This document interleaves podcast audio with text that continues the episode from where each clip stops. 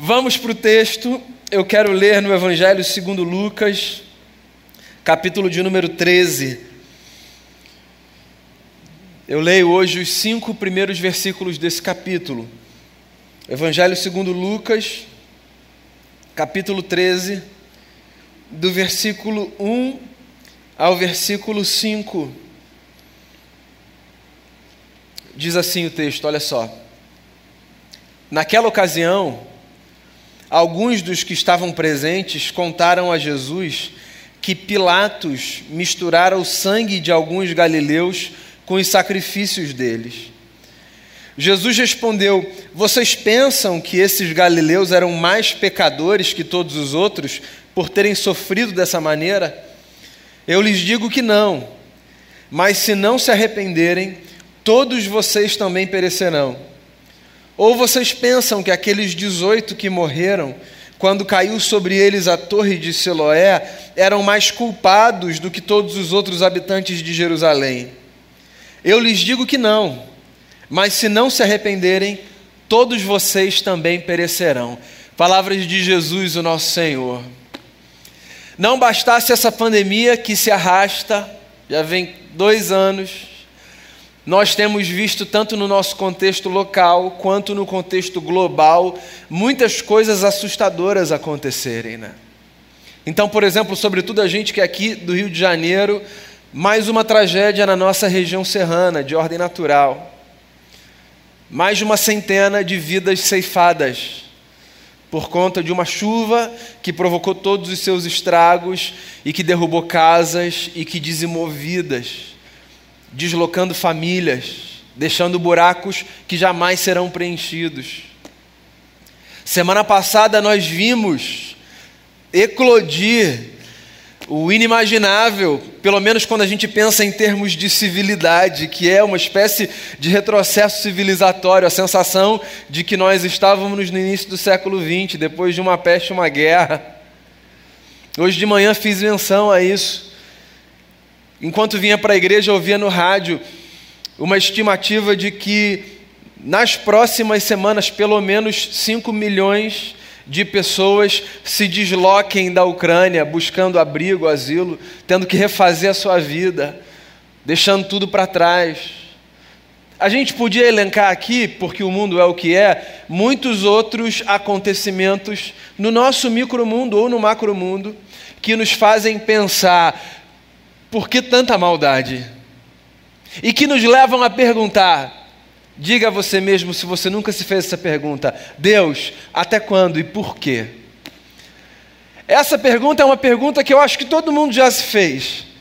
Quer em face do seu próprio sofrimento, quer em face da dor alheia. Deus, por quê? A gente recebe um diagnóstico que a gente não queria. Deus, por quê? Acontece um revés no nosso emprego.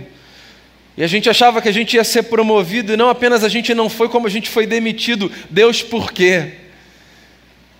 Acontece um cisma num relacionamento que a gente achava que era intocável. E duas pessoas que caminhavam assim passam a caminhar assim, e a gente está perto, ou a gente está sofrendo uma decisão que não foi nossa, e a gente se pergunta, Deus, por quê? Essa pergunta, que por sinal muitos tentam rechaçar, é uma pergunta absolutamente humana. Eu não sei se você cresceu num contexto religioso em que diziam a você coisas do tipo: não pergunte nada para Deus, Deus sabe o que faz. Não ouse questionar o Todo-Poderoso. Ou qualquer frase que se encaixa nessa espécie de pensamento e nessa teologia que faz a gente acreditar que porque Deus é Deus e a gente é quem a gente é, Ele poderoso, grandioso e nós fracos e limitados, nós não poderíamos fazer absolutamente nenhuma pergunta. Mas vamos combinar um negócio? Que angústia é viver sem poder fazer nenhuma pergunta? Como a gente não pode fazer pergunta? E como a gente não pode se questionar, e como a gente não pode questionar aquele que nos fez, a quem Jesus nos ensinou a chamar de Pai.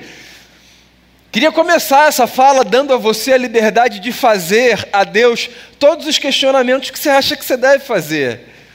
Porque talvez os nossos questionamentos e as nossas perguntas gerem algum desconforto ou para a nossa consciência ou para quem está perto da gente e nos ouve.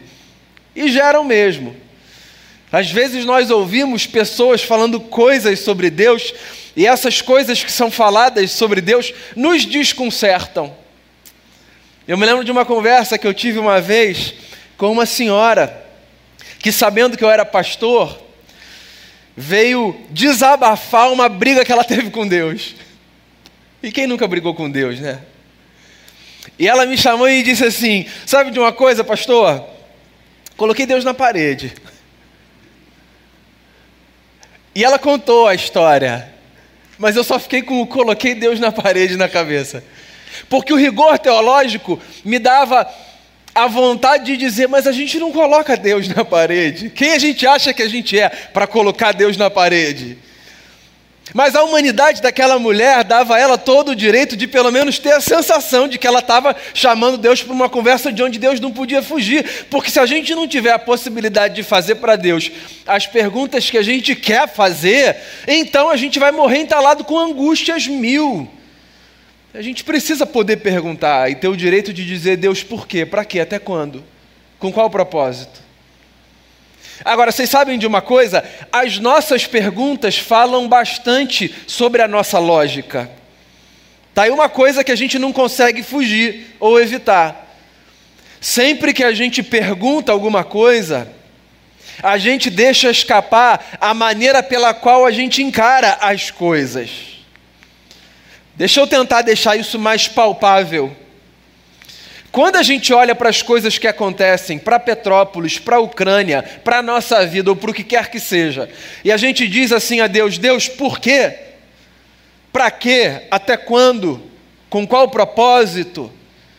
Quando a gente faz perguntas dessa ordem, a gente deixa escapar uma compreensão que a gente tem sobre Deus e sobre a vida, que aí, pelo menos na minha opinião, é uma compreensão que está bastante equivocada. A ideia que a gente carrega de que, porque Deus é maravilhoso e, sobretudo, porque nós somos seus filhos, então algumas coisas não deveriam nos acontecer. Essa lógica, ela é uma lógica que fundamenta quase que todas as visões religiosas desde que mundo é mundo.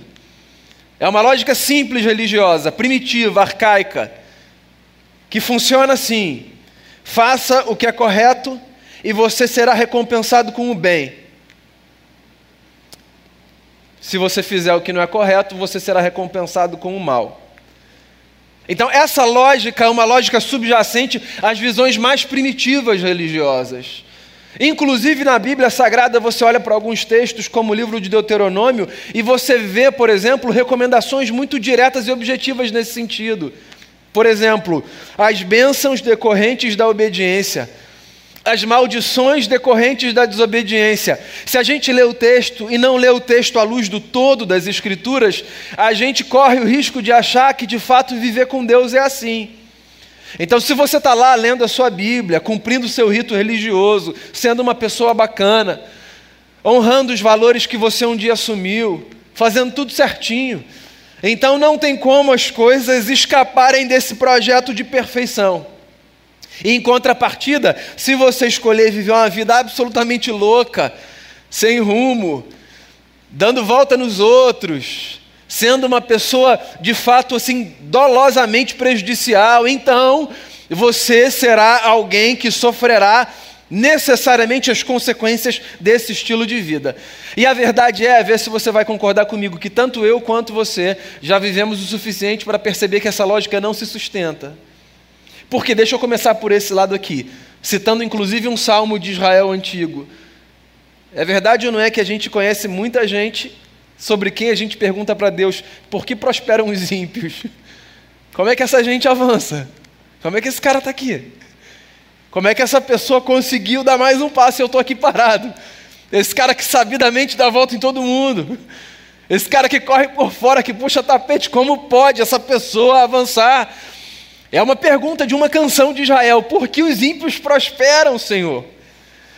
E você também deve conhecer histórias, suas próprias ou de terceiros, de pessoas que fazem tudo do jeito certo, mas que, pelo menos aos nossos olhos, experimentam reveses na vida mil, às vezes um atrás do outro. Uma onda atrás de outra onda na cabeça, quebrando, não dando a possibilidade de voltar para a superfície e respirar. Por quê? Então, esse texto é um texto que coloca a gente nesse cenário. O que Lucas, que é um historiador do primeiro século, está dizendo é que, numa ocasião, algumas pessoas se aproximaram de Jesus, dizendo assim: Jesus, Pilatos não tem jeito, viu a última? Pilatos misturou o sangue de alguns homens da Galileia que foram mortos e tiveram o seu sangue misturado ao sacrifício que eles ofereciam. Então tem uma denúncia aqui de um projeto de malignidade. Estão perguntando para Jesus: o que é isso, Jesus? Que mundo é esse que a gente vive, no qual um homem é tão maligno que não apenas ele sacrifica outros, mata outros, tira a vida de outros, como ele ainda pega o sangue dessa gente que foi morta e mistura com os sacrifícios religiosos. Percebe que o que está acontecendo aqui é uma cena absolutamente dantesca de um quadro de malignidade, daquelas notícias mais perversas que a gente lê no jornal, para as quais a gente olha e depois olha para Deus e diz: e aí? Por que essa gente sofreu isso? Estão trazendo esse cenário para Jesus. E aí, Jesus, o que é muito curioso na pedagogia de Jesus, ele se antecipa a qualquer pergunta, ele só ouve a notícia que os camaradas trazem, e ele diz assim, em outras palavras: por que vocês estão me trazendo essa notícia? Qual é a pergunta que vocês querem fazer? Vocês estão fazendo essa observação porque vocês acham que, se isso aconteceu com essa gente, é porque essa gente era mais pecadora do que as outras? É isso? Vocês estão achando que esse mundo é regido por essa lógica popular do aqui se faz, aqui se paga? Então vocês acham que porque esses homens tiveram a infelicidade de sofrerem nas mãos de um sujeito maligno, a leitura que vocês fazem desses homens é alguma coisa eles fizeram porque ninguém sofre assim nessa vida aleatoriamente? Percebe o que Jesus está tentando desconstruir? Essa ideia que muita gente carrega ainda hoje, 2022, de que se algumas coisas nos acontecem, é porque ou há algum pecado oculto escondido, ou há alguma coisa que a gente fez e a gente ainda carrega, e a gente está sofrendo as consequências dos nossos atos. Essa lógica, ela faz muito mal para a alma. Primeiro, porque ela coloca a gente num lugar de autodepreciação muito profundo. Porque é possível que você faça essa leitura a seu próprio respeito.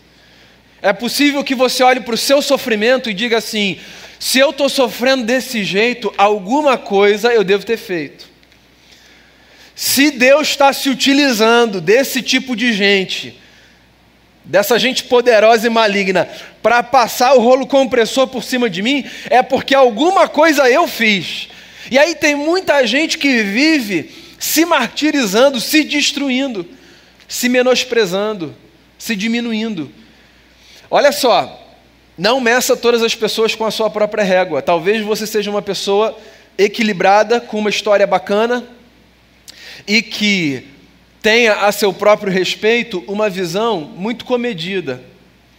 Você não se considera bom demais, você não se considera mal demais. Você sabe que você é um pecador amado por Jesus, ou seja, você tem seus dilemas, suas falhas, mas Deus ama você. É possível que você tenha uma visão muito equilibrada de si. Se tiver, ótimo, ótimo, eu fico muito feliz por você. Mas tem gente que, apesar do dia ser lindo como foi hoje, e ter o pôr do sol que teve hoje.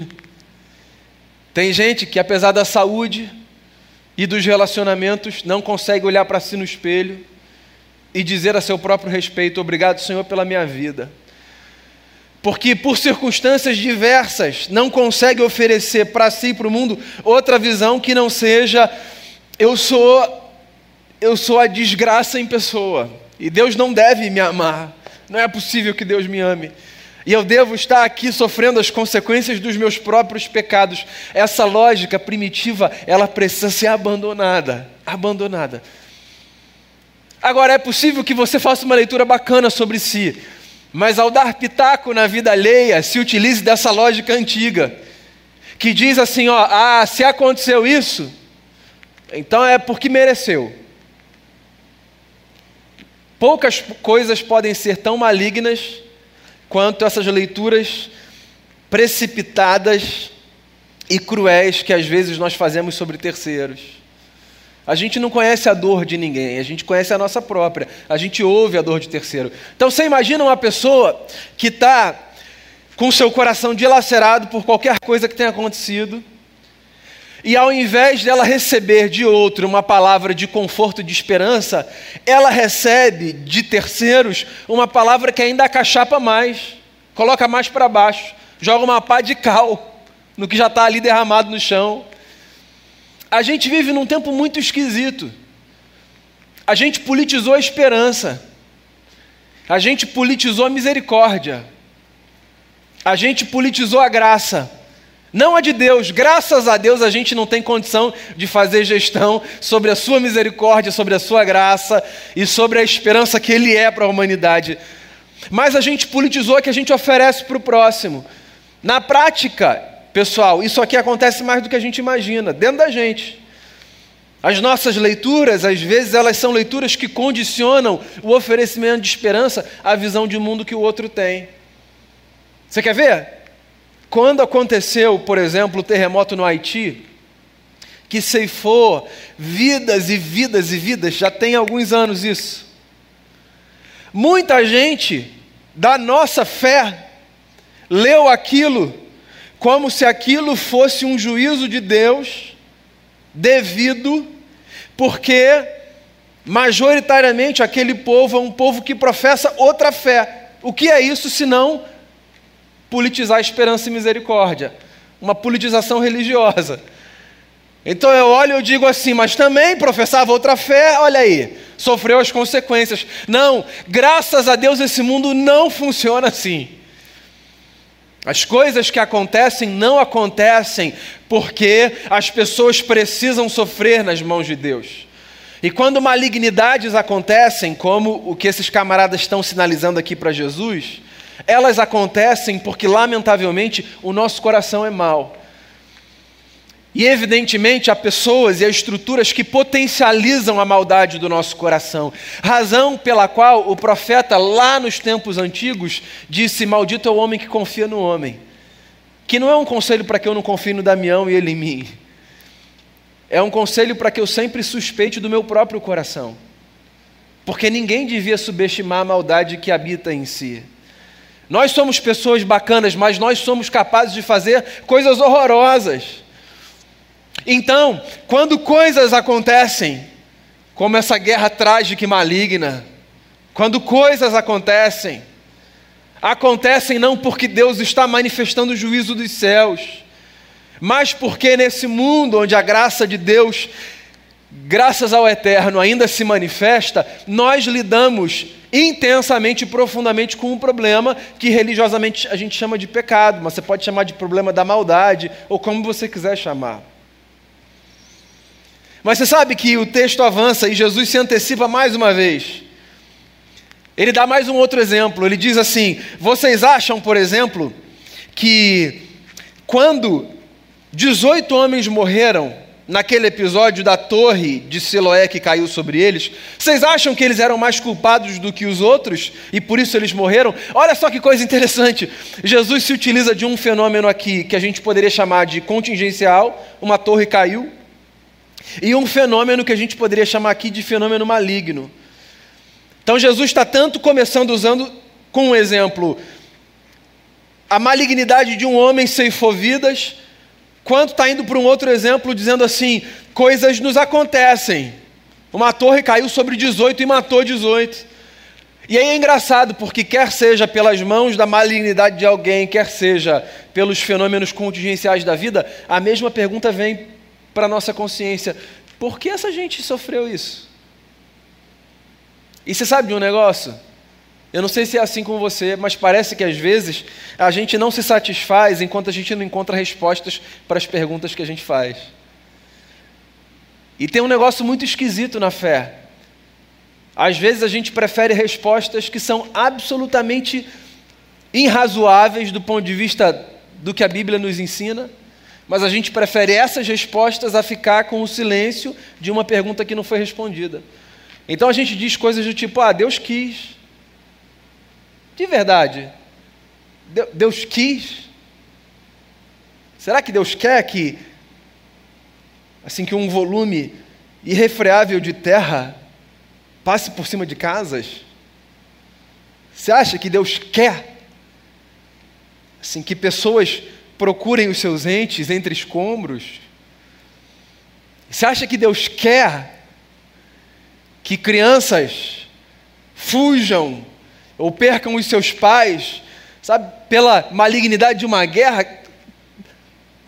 Deus quer esse negócio? A gente precisa ir para esse lugar de ter que responder e dizer: Deus quis. Será que a gente não pode admitir que esse mundo criado por Deus e sustentado pela Sua graça é lamentavelmente também palco da desgraça, que é resultado da maldade com a qual nós lidamos? E será que nós não podemos admitir que nesse mundo a contingência, que nem tudo que acontece, acontece porque Deus quer? O que não significa que Deus perdeu assim a sua capacidade de governar sobre a história. O que só significa que esse mundo hoje, até que Cristo venha colocar tudo em ordem, ainda é um mundo caótico e a gente lida com os desdobramentos do caos. E você sabe o que é interessante nessa história? O interessante na história é que Jesus, ao tentar responder às duas cenas, a da malignidade e a da contingência, e as perguntas que surgem nas duas cenas, Jesus diz uma coisa para os discípulos, que é muito curiosa. Jesus diz assim: Se vocês não se arrependerem, vocês é que vão morrer. Vocês estão falando, né, que esses aqui morreram nas mãos de Pilatos. E vocês estão falando, né, desses aqui que morreram por causa do acidente lá na Torre de Siloé. Mas saibam de uma coisa: se vocês não se arrependerem, vocês vão morrer. E essa fala de Jesus é uma fala interessante.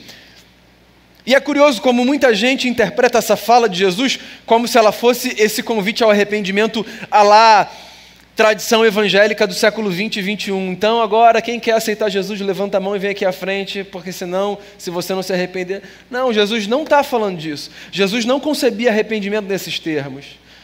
Arrependimento tem a ver com mudança de mente. É isso, metanoia. É a antítese de paranoia, de ficar obcecado numa mesma coisa. Então o que Jesus está dizendo é: ou vocês se arrependem, ou vocês morrerão também. Percebe que o que Jesus está dizendo é: ou vocês abrem a cabeça para enxergar o mundo a partir de outras categorias, ou vocês ousam refazer as perguntas que vocês se fizeram sempre, ou pelo menos, ou vocês ousam buscar encontrar outras respostas, ou lidar com o silêncio para as perguntas, ou vocês vão morrer. Morrer não nessa morte, sabe, de interrupção do batimento cardíaco e de paralisação dos órgãos vitais no seu funcionamento, não. Muito mais do que isso, essa morte existencial que faz com que a gente fique congelado. A vida passa e a gente está lá congelado, dizendo as mesmas coisas, oferecendo as mesmas respostas para perguntas que não são feitas, tentando fazer com que Deus caiba na nossa cabeça só para a gente aliviar a consciência e dizer: não, não, não, está tudo bem. Não, às vezes não está tudo bem. E a vida é isso aí, às vezes não está tudo bem. A beleza do Evangelho não é que o Evangelho dá para a gente um quebra-cabeça perfeitinho para ser montado com todas as suas peças. A beleza do Evangelho é que o Evangelho convida a gente para ver o mundo de tal forma que, mesmo quando tudo não estiver muito bem, a gente pode dizer assim, mas está tudo bem lá dentro. É isso. A beleza do Evangelho é que o Evangelho ensina a gente, por exemplo, a ler o Salmo 91 de outra forma, não da forma mágica que financia aquela lógica que eu mencionava, de muita gente que diz assim: não, não, não, nada me acontecerá, mil cairão ao meu lado, dez mil à minha direita, eu não serei atingido. Ele me livra do laço do passarinheiro, como se isso fosse uma declaração de que eu estou blindado nessa vida. Não, ninguém está blindado nessa vida. E o sofrimento pelo qual a gente passa, menor ou maior, é uma prova cabal de que ninguém está blindado nessa vida. A questão não é se Deus vai blindar a gente ou não vai, porque não vai. Não vai. A questão é como a gente encara a vida e Deus nesse mundo angustiante e mal, que pode nos matar, não apenas por atravessar a nossa vida literal, mas também por sugar a nossa existência, drenando toda a potência de vida que há em cada um de nós. Como é que a gente sobrevive? A gente sobrevive tendo a coragem de olhar para o que acontece e ao invés de fazer leituras precipitadas e oferecer respostas absolutamente antiquadas e inapropriadas só para tranquilizar a nossa consciência, a gente sobrevive quando a gente admite que o silêncio às vezes é a melhor resposta com a qual a gente vai lidar. O silêncio. Esse barulho ensurdecedor, que às vezes é interrompido pelos nossos gritos e pelas nossas respostas, porque lidar com ele é muito difícil. Por que, Senhor, as coisas acontecem? Quer saber? Às vezes a gente não vai saber. Por quê? Porque não vai. Porque viver é isso aí. Viver é encontrar resposta para algumas coisas e não encontrar resposta para muitas outras. Mas tem a ver com alguma coisa que Fulano fez ou deixou de fazer? Não, não, não. Graças a Deus, esse mundo não funciona nessa lógica doida e primitiva de que se eu faço bem, eu sou recompensado com o bem, se eu faço mal, eu sou recompensado com o mal. É maravilhoso a gente saber disso. Porque, olha, se a lógica é essa, não sobra um, certo? Se o mundo for regido por essa é, lógica, não sobra um para contar a história. Um. Graças a Deus que esse mundo é regido pela graça. E o que acontece, acontece porque nesse mundo em que a gente luta todos os dias para ser melhor, por causa da graça de Jesus, quer do lado de dentro, quer do lado de fora, a gente ainda lida com esse problema da malignidade. E a gente precisa acreditar que o reino de Deus, que é o reino do bem, da bondade, da graça e da misericórdia, através da vida dos seus filhos e das suas filhas, pode avançar. Sempre que a malignidade der as suas caras, nós precisamos nos lembrar que nós fomos chamados para viver de um outro jeito. Porque somos nós, nós os que nos entendemos filhos e filhas de Deus, nós os que nos entendemos como essa gente que caminha representando o eterno nesse mundo, não porque somos os únicos, mas porque também fazemos parte dessa família. O reino de Deus avança sempre que nós assumimos esse lugar de não respondermos à malignidade com a malignidade. A gente foi chamado para viver de outro jeito. A gente foi chamado para se arrepender, mudar aqui de mente e avisar para as pessoas que, por mais que haja muita maldade nesse mundo, se o mal não venceu o bem até agora, é porque existe uma força maior do que ele capaz de refreá-lo. E sempre que nós nos depararmos com a dor por causa da malignidade, nós vamos nos lembrar e vamos dizer às pessoas: Deus é maior do que isso e está com a gente e não nos abandonará. E sempre que nós nos depararmos com a dor, não por causa da malignidade, mas por causa da contingência da vida, nós vamos nos lembrar que Deus é maior do que aquilo e que a gente vai avançar. Porque Deus é maior do que qualquer coisa que possa nos acontecer. E é isso que faz com que, meio no meio das dores, mesmo no meio das dores e dos dissabores, a gente tenha a ousadia de dizer: nada nos acontecerá. Não é porque nós estamos blindados, é porque, mesmo imersos na dor, ainda assim nós permanecemos inteiros nas mãos daquele de quem nós nunca seremos distanciados, porque dele Jesus Cristo nos aproximou. Por isso que a gente pode cantar e dizer: Grande é o Senhor, que nos ajuda, que nos socorre, que nos abraça e que nos ama. A minha oração, irmão e irmã, do fundo do meu coração nessa noite é para que você, como um filho, uma filha de Deus, tenha primeiro a liberdade de fazer ao Eterno as perguntas que você quiser. Quando você sofrer, mesmo que tenham ensinado a você que você não pode fazer pergunta e dizer nada, lembre-se, você pode perguntar a Ele o que você quiser. Quando você sentir dor, Lembre-se, você pode perguntar a Ele o que você quiser. Agora, preste atenção no que aparece nas entrelinhas das suas perguntas. Porque é possível que a sua pergunta denuncie o fato de que, para você, Deus é esse que precisa recompensar os bons com graça e os maus com desgraça. Graças a Deus que não é assim. Disse Jesus: Ele faz o sol brilhar sobre justos e injustos e a chuva cair sobre todos nós, o que seria de nós se Deus operasse a partir dessa lógica primitiva? Que Ele nos guarde na caminhada dos males, que Ele nos proteja. Que, como diz a canção de Israel, os seus anjos acampem ao nosso redor, nos guardando e nos livrando. Mas se pelo lado de dentro ou pelo lado de fora alguma coisa acontecer, porque na vida coisas acontecem, não se esqueça disso. Não tem a ver com você ser melhor ou pior. Tem a ver com o fato de que viver é isso aí. Mas Deus sempre vai estar com você, todos os dias, até o fim. Porque essa foi uma das coisas mais incríveis que Jesus disse para os seus amigos antes de partir. Eu estarei com vocês todos os dias até a consumação dos séculos. E que isso traga paz para o nosso coração. Amém? Jesus, a gente está aqui como uma comunidade de intercessão. A tua palavra nos dá essa graça de sabermos que nós podemos nos aproximar de Ti uns pelos outros. Talvez essa seja uma das coisas mais bonitas que a gente possa fazer pelo nosso semelhante. Conversar sobre eles com o Senhor. E nós estamos aqui apresentando a Ti as nossas lutas pessoais. Cada pessoa aqui, cada pessoa em casa, cada pessoa sabe o que vive, qual dilema enfrenta e eu queria colocar diante de ti esses corações, porque às vezes as lutas desanimam a gente, roubam a esperança, sugam a força.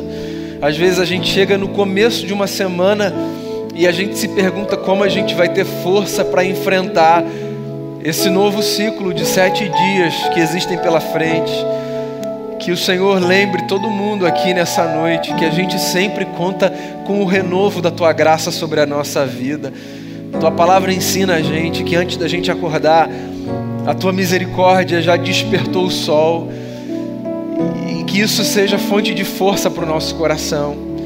Eu quero colocar diante de ti os que têm sofrido nessa pandemia, ainda lutando, os que têm lutado com, com essa doença, com essa enfermidade, os que têm lutado com os desdobramentos, Senhor, desse mal que a todos nos acometeu. Seja gracioso e bondoso Quero orar pelos que estão estafados lá na ponta, dando de si para socorrer. Obrigado por essa gente que carrega em si, sabe, o que há de mais bonito na humanidade, o desejo de cuidar do próximo.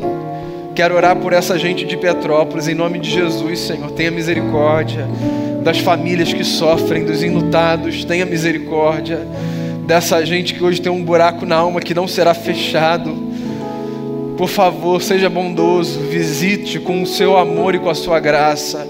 Quero orar por essas famílias todas, nesses povos que hoje, Senhor, sofrem com essa guerra maligna. Tenha piedade, tenha piedade, Senhor, por esses que rumam hoje sem saber para onde vão e se chegarão em busca de abrigo para si e para os seus. Tenha piedade, Senhor. Cuide do nosso coração, não permita que a dureza do mundo embruteça o nosso coração, em nome de Jesus. Não permita que a nossa mente e o nosso coração sejam cauterizados no meio de cenários tão duros, seja de tragédias naturais, seja de malignidade, que a gente não perca a sensibilidade de acreditar que para além das nuvens o sol continua a brilhar e que o teu amor é mais forte do que a morte e que nada separa a gente dos teus braços que foram estendidos naquela cruz. Acolha a gente, aqueça o nosso coração, aqueça o nosso coração nesse inverno civilizatório, aqueça o nosso coração. Que quando a gente sair daqui, ou quando os nossos irmãos e irmãs desligarem o seu celular, o seu computador ou televisão, que o nosso coração seja embalado pela tua graça e pelo teu amor, e que a gente viva essa semana na força do Senhor que a beleza do teu evangelho ilumine a nossa vida e que a gente encontre sentido, força, renovo. Que o Senhor enxugue as nossas lágrimas e nos dê um novo ânimo, uma nova canção. Ponha nos, nos nossos lábios uma nova canção. Leva a gente em paz quando a gente sair daqui e nos dê uma noite de descanso na tua presença. E que todo mundo viva debaixo da paz do Cristo que se deu por nós. É no nome dele que eu oro muito agradecido. E agora, irmãos e irmãs, que a graça maravilhosa de Jesus Cristo, nosso Senhor, e o amor de Deus, o nosso Pai, e a comunhão, o conforto e o consolo do Espírito Santo sejam sobre todos vocês e sobre todas as famílias da terra, hoje e para todos sempre. Amém.